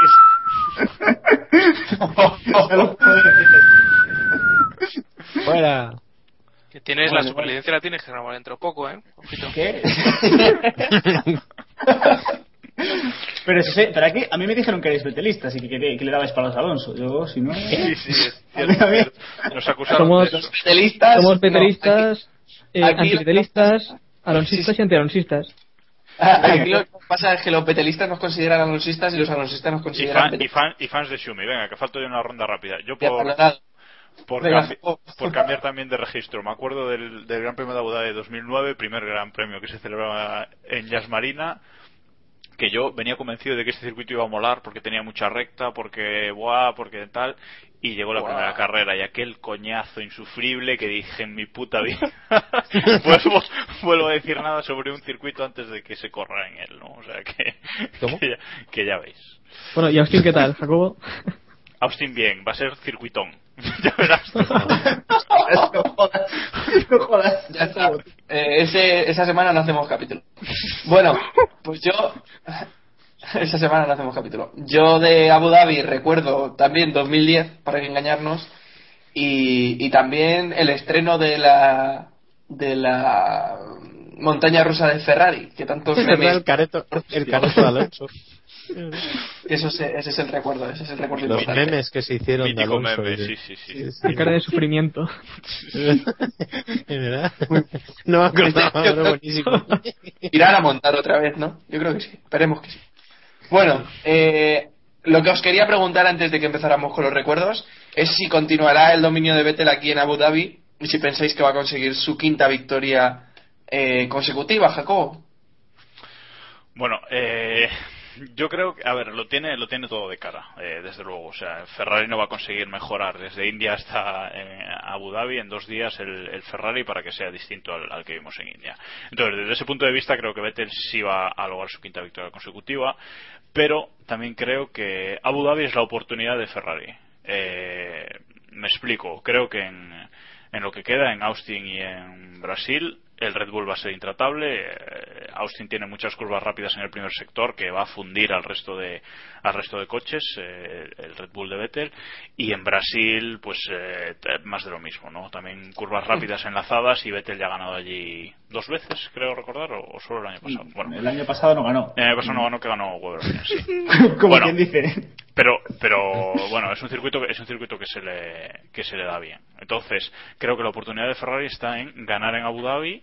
Eh, no sé si recuperar el liderato del mundial o, o- o no, pero ganar en Abu Dhabi y meter presión, porque si no, yo creo recuperar que el liderato del mundial sería no Un- casi una Primero tercero. Sí, pero O a- primero, aunque, tercero, pero imagina, No, primero, imaginaos, imaginaos que eh, Samu no te líes con los números. Eh, imaginaos, imaginaos que, que Alonso que Alonso gana la carrera, Vettel abandona, ¿no? por, por, un suponer, y se queda Alonso con 12 puntos de ventaja en el mundial. Quedan 50 por jugar y como os digo, yo creo que que las últimas dos carreras van a ser de, del Red Bull de Vettel. Con lo cual, mm, lo que digo, o Ferrari y Alonso ganan en Abu Dhabi y le meten, le meten puntos a Vettel, o creo que, que la cosa está perdida. Bueno, yo en contra de lo que dice Jacobo, yo creo que Ferrari va a ganar en Brasil. De hecho, estoy bastante convencido de que Ferrari va a ganar en Brasil y creo que Abu Dhabi y Sí, Austin pero igual gana Massa. Igual gana Massa. Eh, los... Bueno, bueno, a ver, Eh, eh, eh, no, no entremos en, no entremos en eso ya. Eh, yo creo que Ferrari va a ganar en Brasil y, a- y Abu Dhabi y Austin va a ser un poco la clave de- del campeonato, ¿no? Probablemente si Vettel gana en Abu Dhabi ya se le ponga muy cuesta arriba las cosas a, a Fernando, pero si Fernando consigue la victoria, Austin es un circuito que aún no, no se ha corrido nunca allí y puede deparar muchas sorpresas, puede ser una carrera loca, puede pasar de todo. Entonces, yo, en principio, Vettel tiene de cara la- el Gran Premio, pero yo no descartaría a Fernando. No ver, un descartarías fallo a de, Fernando un fallo de un fallo de Vettel y, y Alonso debe estar ahí, porque claro, suponemos que Alonso va a estar ahí. Es el decir, problema que el problema que tiene que tiene Fernando es que no le vale con un fallo de Vettel o sea tiene que tiene que ganarle en, en Claro. alguna de las dos carreras porque dos victorias de Vettel eh, sentencian matemáticamente el título no, es Así que ahora que- mismo creo recordar si hice, si no hice mal las cuentas, eh, si, ma- si no gana Alonso en, en Abu Dhabi, ya no depende de sí mismo. O sea, Eh, Vettel con dos terceras posiciones. Exacto. sí, sí, con Vettel, dos terceras posiciones ya Vettel puede creo que Vettel creo que ya, o sea, creo que Vettel si gana las dos próximas carreras Ya es suyo el Claro, título. no te das es, lo que, sentido. es lo que acabo de decir Sí, de Vettel, o sea, sí, sí. Claro. pues eso. No, Es que ganando una carrera, dos terceras posiciones son muy fáciles de conseguir. Eh, Vettel a día de hoy ya, Ya sé. lo- lo- claro, si gana en Abu Dhabi, que es lo más probable. eh, Oye, una cosa, nos estamos, nos estamos olvidando por completo de los McLaren, que en cualquier momento pueden aparecer por ahí y Pensé- trolearnos el mundial. Pensé que ibas a No, decir es que claro. Raikkonen. Pensé que ibas a decir No, Raikkonen. Oye, yo sí que va a ganar que va a ganar en Spa Va, va a ganar en Spa y en Suzuka. ¿no lo sabéis? Claro. A estas alturas yo McLaren ya no les veo, eh, pero bueno. Yo sigo Eh, y también- que una carrera. Bueno, eh, adelante. Que también lo que decía que, eh, bueno, Jac- Jacobo comentaba que en Austin las curvas rápidas de- del principio del circuito le venía muy bien a, a Red Bull. Y bueno, y es verdad que este Red Bull de ahora pues va bien en todos los sitios, pero bueno, si algo bueno tenía el Ferrari eran las curvas rápidas. Eh, yo creo que en esa zona es donde menos debería perder con, con Red Bull. Veremos, veremos qué ocurre. Y por otra parte, el Ferrari al menos ha demostrado en India que en ritmo de carrera está casi al nivel de Red Bull. Eh, si hubiera salido Alonso segundo, pues no sé a qué distancia hubiera quedado de, de Vettel. Eh, el problema es la calificación y ahí si quedan otra vez por detrás de los, de los McLaren, sí que no tienen nada que hacer. Vale, teoría, teoría para el circuito de Austin. Austin, Venga, esa teoría. Austin, Texas, desierto, vaqueros, Vettel corre con un toro rojo, pues ya ahí lo tenéis. Ya puede haber ahí un abandono de Vettel, yo lo veo, lo veo claro ahí. Ahora ya está, podemos, podemos seguir después del No, desvarío. continúa. Samu Dimi- Jacobo Dimisión. Vale, vale, vale. eh, bueno, ronda rápida ya para cerrar. ¿Serán suficientes 13 puntos? Ok. No. Eh, ¿Para qué? ¿Para David, quién? Para Vettel, para Vettel. Después de Brasil, sí. Sí, claro. Hombre, ahora mismo, Claro, ahora como- mismo no. Como sé que me vais a trolear, esta pregunta la hago la semana que viene, que no serán 13 puntos, ya veremos cuántos son. Así que nada, vamos con los datos de este Gran Premio de Abu Dhabi. Eh, Pirelli trae los neumáticos blando y medio, se arriesga un poco más, no como hizo en India, que se podía correr casi toda la carrera con los mismos neumáticos, sobre todo si ponían el duro. Eh, el DRS, eh, de momento no está confirmada la zona, ¿no? No. No. Hombre, que- No, mi pregunta, eh, mi pregunta hay que es- decir que el año pasado hubo dos. Así que, a ver este año. Claro, Sí, yo no mi- me- pero mi pregunta es esa. eh, ¿Queréis que este año volverán a hacerlo del año pasado? Recordad que el año pasado era, me pasas en la primera zona, te repaso, te lo devuelvo en la segunda. La segunda. Mm, como en Yo no- Corea. Yo no creo que cometan ese error otra vez este año. ¿eh? No sé. Es Si pones doble zona, ojo. tienes que poner doble. Claro, claro, Pero bueno, pero es que- eh, Jacobo, si no, no tiene ocurrió, ocurrió en Corea el año pasado y este año incluso aumentaron la zona, así que. ¿Os Bueno, fijasteis sí, este sí. fin de semana como, como Massa le dejó pasar a Raikkonen para cazarle con el DRS? Sí. En la zona de detección dijo, pasa, pasa, que quiero yo el DRS. Ahora me arrepiento de haberle dado el negativo.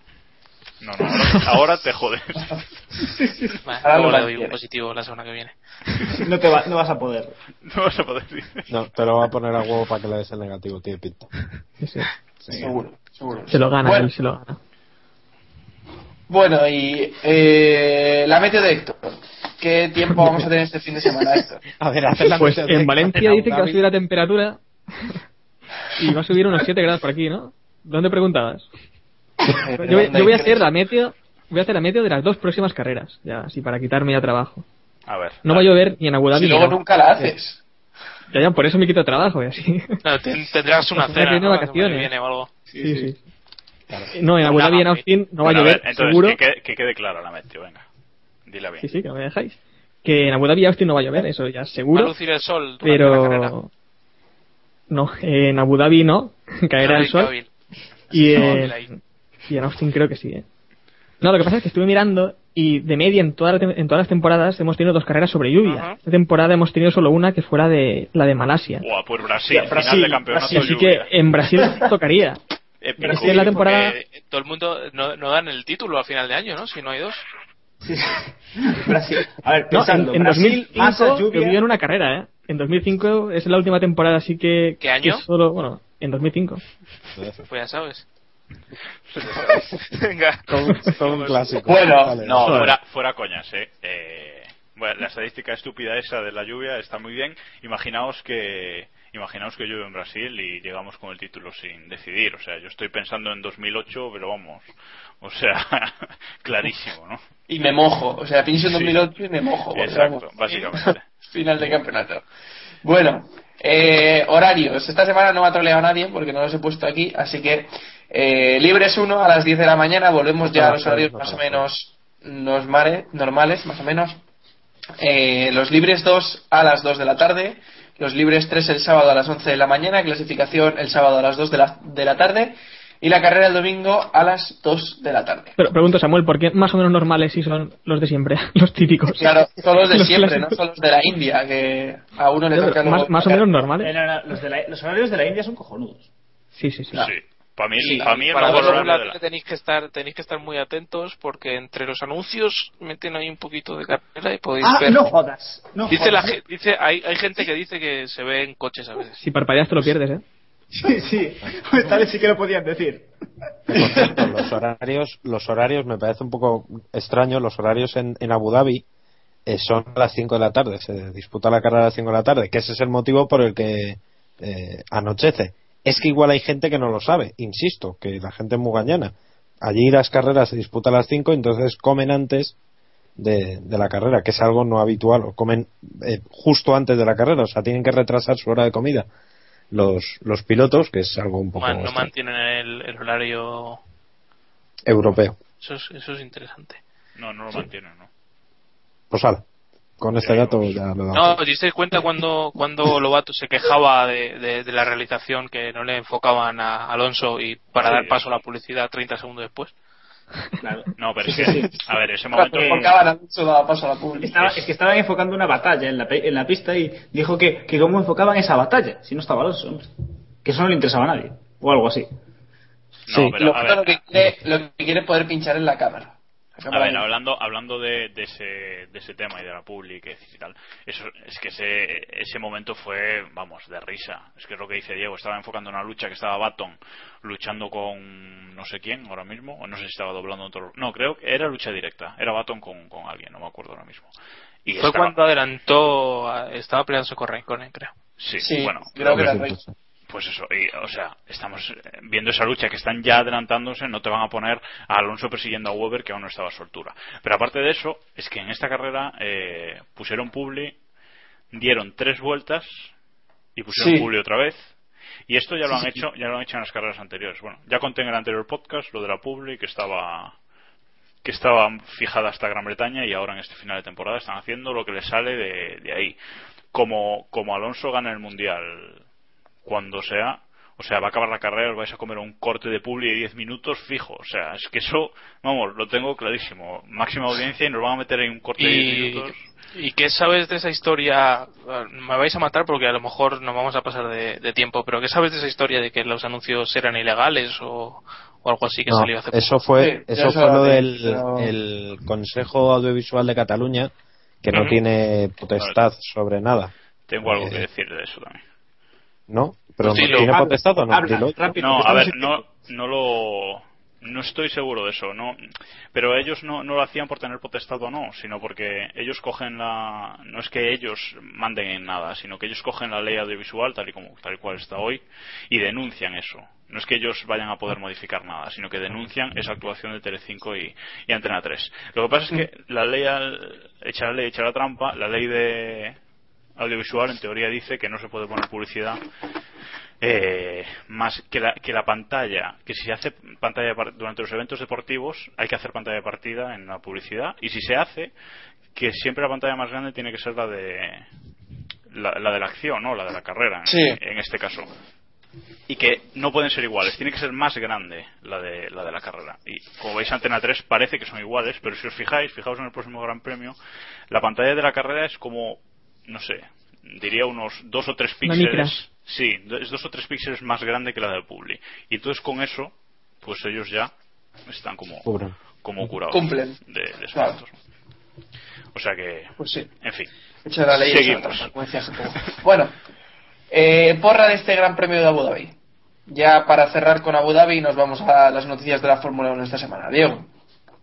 Eh, porra para Abu Dhabi, eh, venga, voy a decir que gana Alonso, se, anima un poco el mundial, segundo Vettel y tercero Hamilton, a ver si vemos ese, ese podio que parece que nunca podemos ver. Y en el 11 vamos a poner a Pastorcito, Pastorcito Maldonado, venga. David. Weber, Alonso, Hamilton. Y un décimo eh, eh Hulkenberg. ¿Has dicho Weber? Sí, ha dicho Weber, sí, sí. Sí, sí, es que cuento con, cuento con accidente de Vettel. ¿Pinchaste en la primera vuelta? o, la, tercera, no sé, pero cuento con accidente de Vettel. ¿Héctor? Sí, sí. Eh, yo, Vettel, Alonso, Hamilton, que en realidad nunca se ha visto, pero es lo que siempre apostamos al final. Y un décimo, un décimo Rosberg. Iván. Eh, Alonso, Vamos a jugárnosla por ahí. Y segundo Vettel, tercero Weber. Eh, Jacobo. Bueno, no estáis apostando muchos por Hamilton, que ganó aquí el año pasado. Así que Hamilton, Alonso, Massa y. Anda, vete por ahí. Y, en, y los Red Bull, ¿no? A lo mejor. tiene que hacer, tiene que hacer de escudero, o sea, eso es usted. No, no tiene otra. O sea. Eso, ah, porque, si, claro, si no ganaría masa. Si no ganaría masa, ¿no? Claro, si no ganaba masa, es que a ver. Bueno. en el equipo y tal, ¿no? Y en el 11, y en, sí. En el 11 voy a poner a Kovalainen. Venga, va, vamos a tener una carrera de movidita de safety cars. Pues, ojalá, porque si no va a ser una carrera aburrida. Pues por eso. bueno, eh, pues yo digo primero Primero Alonso, segundo Hamilton, tercero Weber. Me sumo a la apuesta del abandono de Vettel porque estoy absolutamente convencido de que Vettel no va a ganar esta carrera. Bueno, yo no he dicho abandono, eh, ojo, pero venga, dale, dale. Vale, Dicho lo cual, podéis meter cinco brillos en Befer, en, en Big Win, donde queráis, porque va a ganar Vettel. Eso, que, eh, pues nada, absolutamente convencido de que no gana. ¿Qué, Iván? Si, si dice las dos cosas, es que ya. Bueno, bueno. Venga, arrancad. Y un décimo Kobayashi, por ejemplo. Por ejemplo. Y venga, eh, vamos a cerrar ya el capítulo con las noticias de la Fórmula 1 de esta semana. Diego, ha, ha renovado Kimi, ¿no? ¿Contento? Sí, yo creo que yo creo que sí, es el equipo que es un buen equipo, es la mejor opción que tenía en principio Kimi para el año que viene y creo que Lotus es el equipo que a lo largo de la historia de Kimi en la Fórmula 1 creo que es el equipo en el que más a gusto ese sentido. Son, yo creo que han conseguido a- saber llevar a Kimi, que no, es, no debe ser algo nada fácil y se- yo creo que se entienden bien. Es una pena al final, la verdad es que es un poco decepcionante el resultado de cómo va a acabar la temporada, ¿no? Porque todos esperábamos una victoria, creo que de Kimi, pero si volvemos atrás y pensamos en cómo en el inicio de temporada y en los test, creo que nadie hubiese apostado porque a estas alturas Kimi tendría posibilidades matemáticas de, de ser campeón del mundo y estaría tercero en el mundial, así que la unión por lo menos ha ido de momento ha ido bastante bien y a ver qué pasa el año que viene. Por lo demás, a los demás os parece No, yo una buena noticia también. Aclarar, sí, bueno, a mí me parece buena noticia, pero aclarar simplemente que, que, bueno, se decía que el año pasado Kimi había fichado por dos años, bueno, había fichado por uno con opción de renovación, Uno más uno, sí. eh, que, Sí, que claro. es lo que, que es lo que ha pasado ahora. Vale. Eh, en otras noticias, Sutil y Force India. eh, parece que hay rumores de que podía volver a Force India, ¿no? David. que Bien, vuelva. Que vamos, a nosotros nos viene muy bien, nos da juego y tal, así tenemos un menos uno seguro en cada carrera. Pero, Joder. Pues como vuelva, como vuelvan Sutil y Alguersuari, verás tú. pues sí, la verdad es que va, va a ser la risa. Vamos a Y más renovado, pero es que, vamos. Y, y Es que sería- Mercedes. o Sería, sea, sería, lo, sería lo suyo, que volvieran todos esta gentuza y tal. Ahí, todos ahí. Bueno, David, pero- ahí. David, no hemos hablado de Kartikeyan, ¿eh? Tampoco. Fíjate que. Joder, es verdad, mira, mira, ahí toda esa gente en plan asqueroso. ah, Ahora, ahora, la, la haciendo la, Venga, haciendo la, la infra Fórmula 1. esa. Bueno, el caso, que, que. Oye, sinceramente, ¿qué ha hecho Adrián Sutil este año? Pues no lo sé.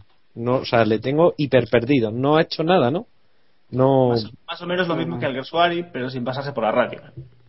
Sí, ¿no? Pero, pero nada, o sea, que ni siquiera lo de los vinos de Trulli. Pues Trulli por lo menos, oye, pues tiene lo suyo, pero. Pero este no. Pero vamos, sí. No, a él sí. se le han prohibido la- el tema de las botellas y tal. Bien tirado. estaba claro que iba a tirar por ahí. Pero. muy, no, muy, que digo- muy sutil la broma, sí, sí. uf, uf, uf, madre mía. Dale, dale. Esa ha entrado justa, eh, esa ha entrado justa. Venga. Eh, el otro tema. HRT que está pensándose en presentar su monoplaza en Lanzarote, ¿no? El monoplaza de la próxima ¿Dónde? temporada. ¿Dónde? En Lanzarote. En Qué fácil. Dale. En Sí, fin. sí, te han eh, entendido, Samu, te han entendido, o sea. Dale, dale. dale, Iván, dale, dale. No, eh, a mí me parece un poco extraño, ¿no? No sé cómo lo veis el resto.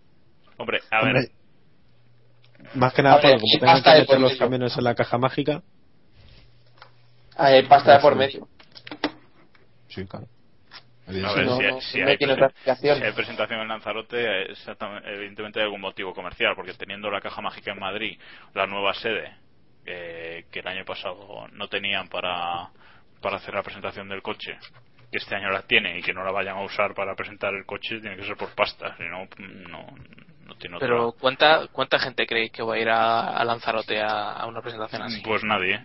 Nadie. Pero oye, ¿no creéis que puestos a moverse, no creéis que puestos a moverse deberían plantearse hacer la presentación, no sé, en China o en India o en Pues depende de la pasta que ponga más. Digo yo. Pues en China podría ser buena opción porque más se va a montar en los Bueno, dos bueno, bueno, bueno. siguientes Bueno. grandes premios según TV3. ¿No? Bueno, Sí, y también bueno, eso- dijeron que Dani Clos en Brasil. Eso puede ser la releche. Eso ya sería la culminación. Sería la culminación de que en, en Keep Pushing apostamos por jóvenes talentos y jóvenes pilotos. Por eso no hemos tenido a gente como. O bueno, Vale. hemos tenido a gente como Albert Costa y como tal. Y sí, no, sí, sí. Y, Bueno, y otra cosa. la hostia, sinceramente. Si Dani Clos está en Brasil, va a llover seguro. Eso también hay que tenerlo claro. Claro, eso es lo que comentaba. Claro. Bueno, yo por, poniendo un poco. ¿Qué, qué, qué pesquisas hace Sector? De, A ver, cómo es- así, así nunca Está falla. preparando ya la mente. Claro, claro. Sección. Preparando ya la mente. es el, es el hombre el hombre del tiempo no eh, eh, poniéndonos un poco serios de- decía que yo por lo que nos contó Albert Fábrega la semana pasada aquí no creo que o sea no creo que nos dieran ningún pie a decir que Mava se va a subir en los, este año en algún GP o sea que va a correr que va a competir en algún GP yo yo no, no me lo creo porque no sé hombre me creo que el contrato de que el contrato de Kartikeyan fuese hasta India eso me lo puedo Los llegar a creer los indios no pagan, ya lo sabemos. los indios no pagan, pero bueno, este año parece que están pagando, que hay mucha publi de Tata, ya, ya veremos. Bueno, pero digo que eso me lo puedo llegar a creer, que el contrato de Kartikeyan con el equipo fuese hasta el Gran Premio de India, dejando tres, tres grandes premios al final para que el equipo hiciese lo que, lo que conveniese. Pero no veo a Ma montándose en, Perdón, pero eh, esto que hablamos, ni a Claro, será de los libres, ¿no? Claro. está, yo pensaba que hablábamos en los libres.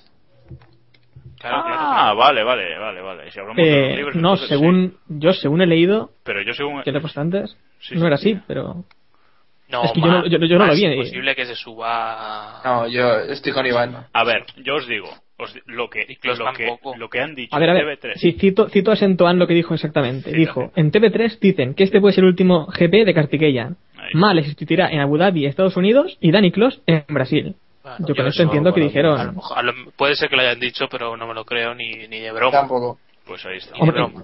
lo demás seguro que no, es que no, Vamos, no ya nivel. aquí a Albert, ya escuchaste la sí. semana pasada lo que, lo que nos comentó aquí, así que, vamos, yo creo que blanco y en botella ya sabéis lo que es. Sí, sí, sí. Yo estoy de acuerdo con Iván. Bueno, Siguiente. y Vettel Ferrari 2014, hoy ha dicho Vettel que, que nada, que él está centrado en Red Bull y que no está pensando en irse a Ferrari, pero Sí, el Never Never. Este tema, nunca lo hemos hablado, este tema, ¿no? Me parece. Esto es nuevo, esto No, es nuevo. es una novedad, una noticia primiciosa de estas. Vale, vale. Es primiciosa. Claro. Pasemos al siguiente tema.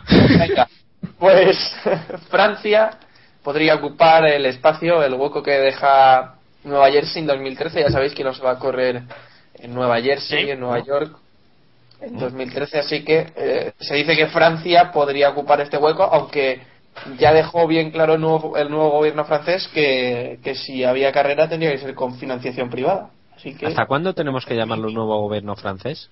Pregunto, esto es como... hasta que se vaya. Claro, Holanda lleva va. un tiempo. Bueno, eh, decíamos que lo de Francia, pues hombre, está, está bien porque, bueno, pues es un circuito que tienen ahí tirado y es propiedad de Bernie Eccleston. O sea que. Pero vamos, ni ganas ni. ni... Hombre, yo creo que, a ver, la pista que, más opciones tiene, aunque se hable también de Magny-Cours, es por Ricard. Eh, es el proyecto que, que inició todo este nuevo boom de va a volver el, Gran Premio de Francia, va a volver el Gran Premio de Francia. Y por financiación privada yo creo que es el, el que más opciones tiene. Eh, pienso que Bernie quiere 20 grandes premios el año que viene, como sea. Eh, yo eso lo tengo bastante claro. Entonces, no sé si va a entrar Turquía, no sé si va a entrar Francia, eh, no sé qué. México. Que va a entrar. No, bueno, México no porque no tienen circuito y Argentina no se lleva con, con Cristina Fernández de Kirchner, ¿no? Pero que no, que, que no lo veo. Que tiene que ser o, o eso, o Turquía o, o- porque tampoco me planteo que Sochi, por ejemplo, entre antes de tiempo, porque no, porque tampoco están No preparados. Entonces, Yo apostaría, perdón Iván que te corte, pero yo me la jugaría a Turquía. Yo creo que Bernie tiene ahí Turquía de su mano, que lo tiene ahí, que puede meterlo un año y volverlo a sacar sin ningún problema, porque recordemos que se supone recordemos que se supone que Nueva Jersey va a entrar el año que viene. Es decir, si ahora metemos Francia, que es una, un año de gran premio, o el año que viene, o luego en 2014 tendríamos 21 grandes premios. Quita, luego se va a caer a España y a tomar por saco. bueno, habría que, habría que, habría Eccleston, Eccleston dijo, dijo esta semana que, que quería bajar todavía más las carreras europeas, así que yo creo que si alguien sustituye a Nueva Jersey no será una carrera europea. Y me guardo el, el comodín de decir que Turquía no está en Europa. Estoy Bueno. de acuerdo. Estoy Bueno. totalmente de acuerdo contigo. El circuito yo creo que sí, pero bueno, es que, que decía, que decía Héctor que si vamos a tener 21 grandes premios en 2014, eh, el nuevo acuerdo de la Concordia todavía no está firmado, no sabemos lo que hay ahí. y- ¿Cómo que no? No. No está firmado. Están hablando y están llegando a acuerdo, pero Se todavía. supone que está Pero pactado, hubo- pero. Hubo comunicado no de la. FIA. Sí, hubo, hubo comunicado, de la FIA, de que, en de el que que se- estaba todo Sí, que había acuerdo. No, sí, ¿Está? que había acuerdo, pero que no, no decía que había acuerdo, decía que se habían reunido eh, esos 12 equipos y que habían llegado a un consenso para eh, eso, para Ah, para llevar plantar. adelante, Vale, vale, vale, para vale, llevar vale. adelante el acuerdo, pero está firmado, o sea, eso hasta que no se firme por mucho acuerdo que, que haya ahora. Aún así, aunque imaginaos que estuviese hecho, seguimos sin saber lo que hay y no vamos a- no sabemos si Bernie ha puesto como condición poder tener más de grandes premi- más de 20 grandes premios en un año. Con lo cual, aunque él ha dicho varias veces que no, vamos, lo que dice Bernie una vez lo desmiente a la siguiente, o sea que que yo no descarto. O lo desmiente incluso la misma, así que. Sí, a la- a la Buquea vez. un poco. Que, que también, para mí, yo creo que con 16, 17 grandes premios vamos sobrados, ¿eh? Porque si tenemos una temporada como la de 2011, es que nos sobran cuatro grandes premios. o cinco. No, no, no, no, 18, no, no, no, que no, porque 18. si empiezas a quitar grandes premios se van a caer los de Europa y nos vamos a quedar solo con Tilcodromos. Eso es verdad. De- déjate los 20. Sí, que, que- Pues que, pues que no valgan para el campeonato o algo. Hacemos un. Vale. Bueno, Bueno, si os parece, cerramos ya este capítulo. Ya hablaremos de quién ocupa más adelante hueco de Nueva Jersey, que esto se nos está alargando un poco. Y ¿Mm? quiere contar algo Iván. Así que adelante. Yo no he dicho nada. Bueno, ¿Eh? Ah, bueno, a ver, eh, eh, bueno, aunque por alusiones debería ser Iván, eh, me imagino que se refieren a la foto que colgó el no sé quién de Williams ayer de dos muchachas que, que quedamos en que eran Sophie Ellen, la jefa de prensa, y, y Natalie Pigman, que al final no sé si era ella, y un hombre detrás jo- jode fotos que podía ser Viernes Riz puesto de caballo hasta las cejas, porque Sí, como normalmente, dopado como normalmente. ¿no? dopado, porque pero pero que no sabemos y que es curioso porque fue anecdótico que no que se le fuera tanto la olla a la jefa de prensa de Williams o al jefe de prensa y Es en fin. ella, el- sube ella, la prensa, ella es la que, desde que Sí. Claire está en otras cosas más importantes por el equipo, se había Sí. ese comentario, eh, pues es la que lleva la prensa de Williams. Y yo creo que subió la foto que a la cuenta que no debía. Moraleja, Sí, eh, tener un cliente de, de Twitter distinto para cada cuenta. Sí. Ese es nuestro consejo del día. consejo community manager de hoy. correcto Una proce- profesión de futuro. Bueno, eh, vamos a cerrar ya este capítulo. Recordad que podéis contactar con nosotros a través de twitter.com barra kppodcast y en facebook.com barra keeppushingf1. Os animamos a que os le deis al me gusta ahí en Facebook, que, que somos 700 y pico en, en Twitter, pero en Facebook solo somos 140. Más Así a que gustito, estamos animamos. ahí más en acústico. Ha- Hay más espacio, así que si queréis unir, hay espacio todavía por unos cuantos. Bueno, eh, nos podéis escuchar en iBox y en iTunes y nos podéis enviar un correo para decirnos de todo, eh, meteros con quien queráis del equipo o enviarnos algo para mejorar en keeppushingf1.gmail.com y nos escucháis también en keeppushing.wordpress.com y nada, cualquier cosa... ¿Sí? No, yo, yo voy a decir una cosa. Si, a- si alguno de nuestros oyentes se anima a participar aquí con nosotros y tiene algo que aportar, porque si va a venir a dar por culo, pues no. Pero si tiene algo que aportar. Si tiene algo que aportar, Si se cree capaz de quitar el super asiento Micrófono a, a- alguno de sí, sí. nosotros, ¿A eso, que nos escriba, que nos escriba y, y bueno, y lo hablamos. Pues sí. Pues sí. mirarlo Hombre, si trae Cualquier financiación cosa- también vale. O sea, es la cosa. Hombre, la financiación se necesita, así que si traes financiación, ahí hablamos, pero bien. ¿Pero qué has hecho con el maletín que te traje yo, Isam? Ojo, y si nos envían el currículum al Gersori, ¿qué hacemos? Pregunto. Que tenga algo No, que no, no. aportar. Que Que tenga, algo que aportar, acaba de decir. Venga, cerrando. Bueno, que cerramos ya. Gracias por escucharnos y recordad, keep pushing al máximo. Adiós. Adiós. Dios, Dios, Dios, Dios. Chao. Bye.